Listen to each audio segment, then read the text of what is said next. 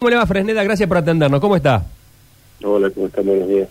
Bueno, eh, le voy a formular cinco preguntas relacionadas con el discurso de anoche de la vicepresidente. Eh, usted nos da su opinión este, y tiene la libertad, por supuesto, de hablar. En este caso, hemos optado por el sistema sin repregunta. ¿Le parece? Como quieras, no hay problema. Bueno, En el que pueda responder, respondo, si no, no respondo. le agradezco mucho. Eh, la primera, ¿qué le pareció el discurso? Parece un discurso a la dimensión de, de la temperatura política que ha generado esta, esta situación de excepción que está pasando en Argentina. Eh, ¿Lo considera un discurso de defensa o un discurso más de acusación? Claramente de defensa porque no le permitieron la defensa dentro del proceso judicial, por lo tanto tuvo que acudir a redes sociales para, para defenderse, cosa que eh, genera sin lugar a duda un- una nulidad en el proceso.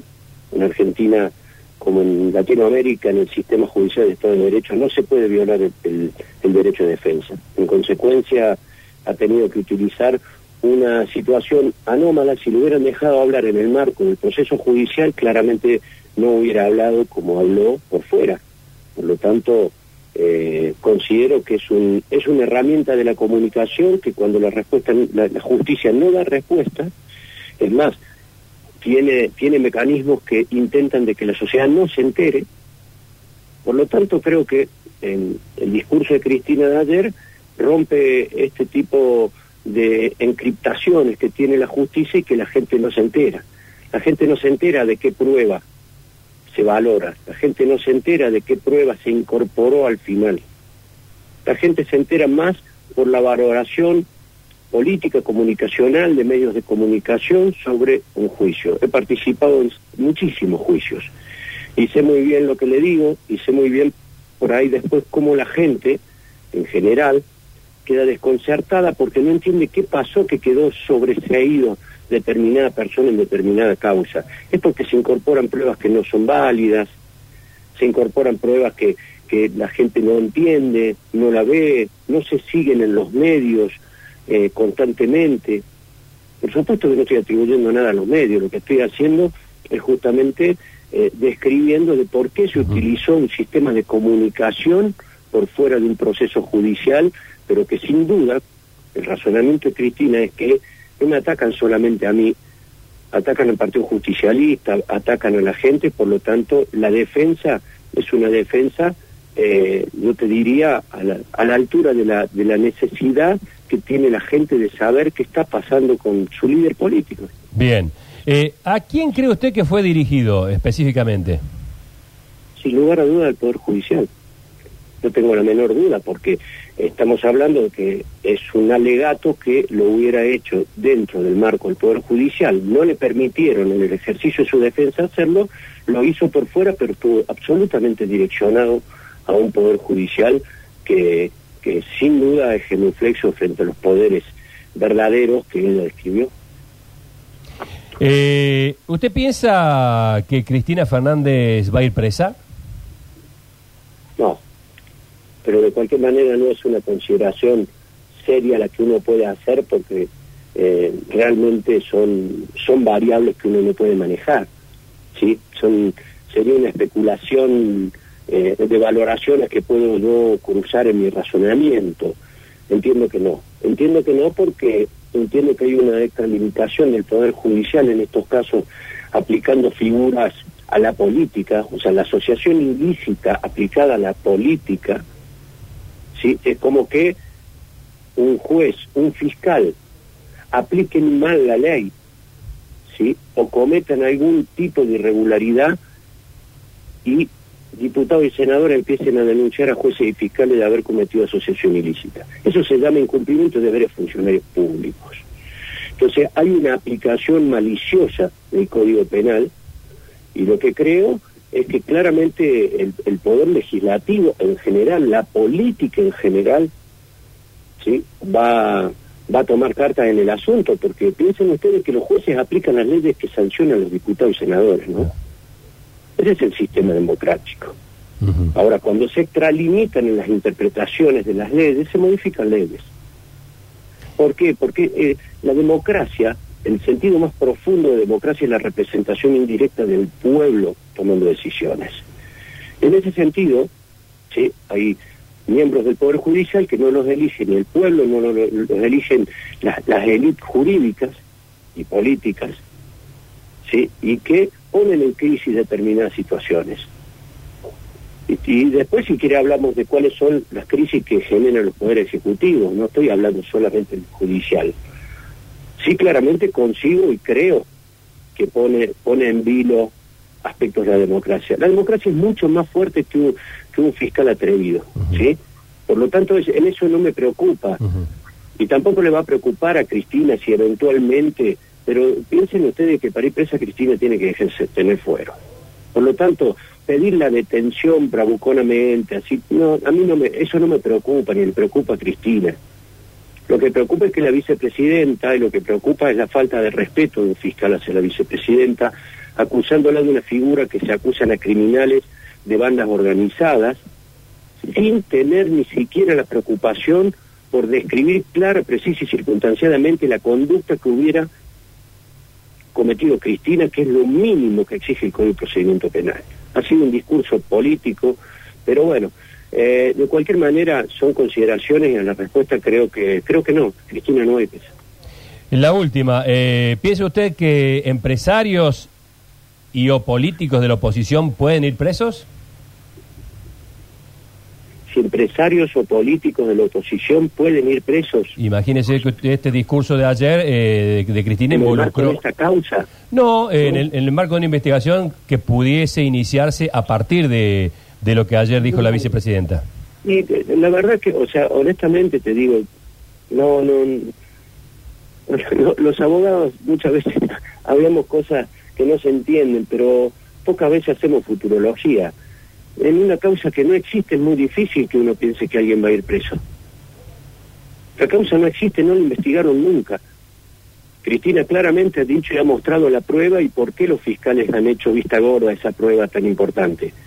¿Cómo puedo pensar yo que van a ir presos si hoy no existe ni la causa? No, de ninguna manera pienso que alguien puede ir preso en una causa que no existe. Después que veamos que la causa existe, después que veamos que tomaron nota por noticia crimen, que se llama en derecho, los fiscales deben tomar nota de que existió ahí una prueba de una posible comisión de un delito y a partir de ahí se deben tomar medidas y a partir de ahí evalúan si realmente existe riesgo procesal para que detengan a estas personas. Por lo tanto, no, no, no, es improbable.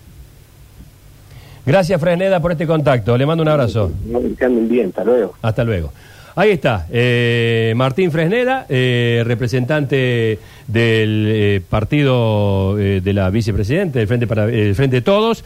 estamos en línea con Luis Juez. ¿Cómo estás, Luis? Buen día. Hola, Sergio, ¿cómo va? Bueno, gracias por atenderse. que estás bajando el avión o estás sobrevolando Córdoba? Estamos bajando, acabamos de bajar del avión. Bueno, eh, te voy a formular cinco preguntas y, me las respondes. No va a haber repregunta, ¿puede ser? Es un. No, es pregúntame como quiera, yo no tengo, no pongo lo nunca. Sé, lo sé. Eh, pregunta, pregunta vos, que pregunten los muchachos. Lo acabo de escuchar a Fresneda, por Dios. Bueno, eh, tenés, vamos con la primera. Vamos con la primera. Eh, ¿Qué le pareció el discurso de Cristina Fernández? Un espanto. Ahí se queda. Ah, no, no sabe creer que era con una respuesta. No, no, es ping-pong, no es ping-pong. No, un espanto, un espanto, un espanto. Un espanto porque te guste o no te guste, el código de procedimiento no establece condiciones, ni rango, ni categoría para los ejercicios de la defensa. O sea, la oportunidad para ejercer, para materialmente la defensa es el momento de los alegatos de la defensa. Así está estatuido en el Código de Procedimiento Penal. Y no dice que los vicepresidentes tienen otra instancia. Es la misma para todos. Entonces, yo si fuera el abogado de Cristina y, me gano la vida con esta actividad hace treinta y pico de años con el derecho penal, le diría a Cristina, mira, para hacer discurso tenés 40 años. Para defenderte de esta causa que te acaban de acusar por, y te acaban de pedir una pena de 12 años y de inhabilitación total, absoluta y perpetua, para ejercer cargos públicos, esta es la instancia. O sea, no es, no es por internet, no es por YouTube, no es por Instagram, en el expediente, en la causa, y la prueba hay que incorporar en el momento que el procedimiento establece que hay que incorporar la prueba para, para poder debatir y rebatir. El fiscal te maneja la prueba indiciaria, entonces para voltearle la prueba indiciaria, muchas de las cosas que dijo ayer Cristina habría que haberlo incorporado en su momento para decirle, no, doctor, usted ver por qué se asusta, porque el López hablaba con, conmigo, mire, también López hablaba con fulano, con Mengano, con Sultano, pero eso no está en el expediente. ¿Cómo hace mañana yo, abogado penalista, lo de Cristina, le digo, Cristina, ¿y ahora cómo hacemos para que el tribunal lo valore lo que vos incorporaste, que puede tener algún cierto grado de importancia, si no lo dijimos en el expediente, no está en la causa. O valora a la hora de fijar la sentencia absolutoria, condenatoria, un tribunal oral. O sea, desde el punto de vista procesal fue un espanto. Eh, la segunda, eh, ¿lo sintió más como una defensa o una acusación? ¿Vos escuchaste en algún momento que dijera que inocente? No. Cuando a vos te acusan de un hecho delictivo, lo primero que tenés que determinar es si soy inocente o culpable. Y el inocente se defiende como un inocente. El inocente se defiende como un inocente. Eh, después tenés toda la oportunidad de decir lo que vos quieras, alegar lo que vos quieras. Pero cuando yo te digo que Zuliani es un bandido, un ladrón, un sinvergüenza, vos te vas a ofender, ¿no es cierto? Te vas a sentir molesto. Y vas a decir, ¿de dónde quite eso? No, porque si vos estás seguro de eso, y no, ah, entonces, ¿por qué lo decís? Bueno, yo no escuché en ningún momento de los 90 minutos que diga, no, esto es mentira, yo no lo hice. ¿Qué dijo? No, aquellos también lo hicieron. Esto también lo hicieron. Miren, esto lo hicieron el gobierno de tal, esto lo hicieron con el ministro tal, esto lo hizo el presidente tal. O sea, bueno, te defiende diciendo de una acusación en la que te, adjudican haber sido parte de una asociación élite diciendo lo otro también lo fueron. Esa no es una defensa, técnicamente, ni siquiera políticamente. Porque decir, sí, a mí me acusan de esto, pero lo otro también, ¿y cuál es el tema? Si a vos te están acusando, Aparte hay un dato que, no, que es central, Sergio. Quien está sentado en el banquillo lo acusado no es Caputo, no es Macri, no es... es ella. Quien tiene que alegar para ejercer eh, materialmente su ejercicio de defensa en un juicio acusado con una pena tan importante es Cristina Kirchner. O sea, lo que hagan, lo que hayan hecho, dejen de hacer, o lo que, o que lo que sigan haciendo otros dirigentes, hoy no es materia de debate judicial. Eh, ¿A quién cree que fue dirigido? No, Cristina, está, Cristina es una gran constructora de política, ¿cómo negarle esa? Ella está construyendo un, relato, ella no cree en el sistema judicial, no cree que, esta justicia la pueda juzgar. Ella se siente siempre en un estadio superior. Eh, entonces, claramente, un discurso político para la construcción de un, de un andamiaje político, y eso lo sabe hacer muy bien Cristina, ¿cómo negarle esa, esa capacidad? Yo estuve en el Senado ayer, así que estuve, estuve todo el día viendo cómo, cómo, cómo, cómo la gente vitoriaba a una dirigente política que, elegía la política para defenderse ante acusaciones jurídicas. Fundadas o no, pero bueno, eso lo determinará el tribunal en el momento de fijar la sentencia. Eh, ¿Piensa que Cristina Fernández va a ir presa finalmente? No, no, no, eso no va a pasar. No, eso no va a pasar, no, no va a pasar porque por múltiples motivos, porque tiene el Tribunal de Casación oral y después de eso que demorará dos, tres años, tiene la corte, y porque, porque no va a pasar, no, no, no.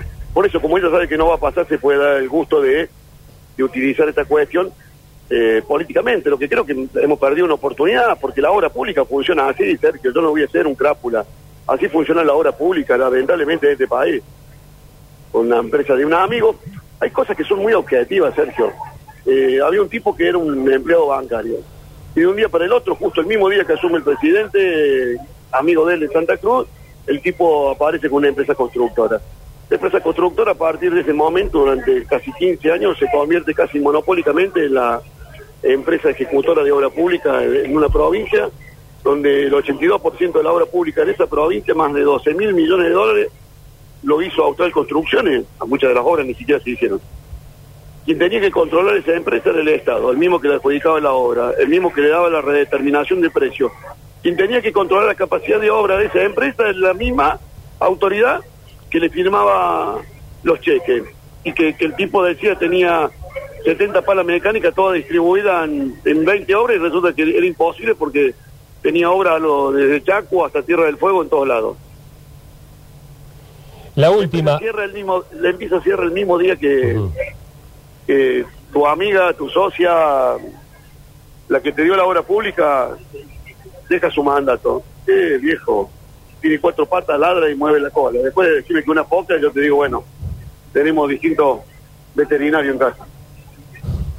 La última, eh, a propósito de este discurso de ayer, ¿piensa que empresarios y o políticos de la oposición pueden ir presos? ojalá algún día, por eso digo que lo de ayer era un tema para mí, en lo personal, era un tema importante. La posibilidad cierta y concreta de establecer un antes y un después. ¿Cuántos, cuántos empresarios de obra pública en Córdoba están presos? Ninguno. Ninguno. De obra privada muchísimo, porque han armado una fiscalía especial. El día que la obra pública en este país tenga criterios de decencia, de honestidad, de transparencia, de ética, de equidad, de ecuanimidad, y probablemente sea un país serio. Así que, a mí no me importa si son oficialistas o opositores. La mecánica, la mecánica. Por eso se equivoca Cristina creyendo que la mecánica es la perversa. Porque hoy puede ser un radical, un peronista, un tipo del PRO, de derecha, de izquierda. La mecánica, quedarse con la plata de los contribuyentes, eh, que podía estar en salud, en educación, en seguridad, en justicia. Es un hecho que pensemos como pensemos y estemos en el lado que estemos, siempre lo tenemos que condenar. Así que en este tema yo no puede ser, acá no, vos no te podés embanderar, a mí no me va a encontrar embanderándome, abrazando a ningún empresario corrupto, ningún político corrupto, eso no... El día que tengamos claro eso, este país tiene destino, si no vamos a ir dando vueltas y echándonos la culpa uno a otro y mirándonos por arriba del hombro. Gracias Luis por este contacto, un, abrazo. Sergio, chao hermano, hasta luego.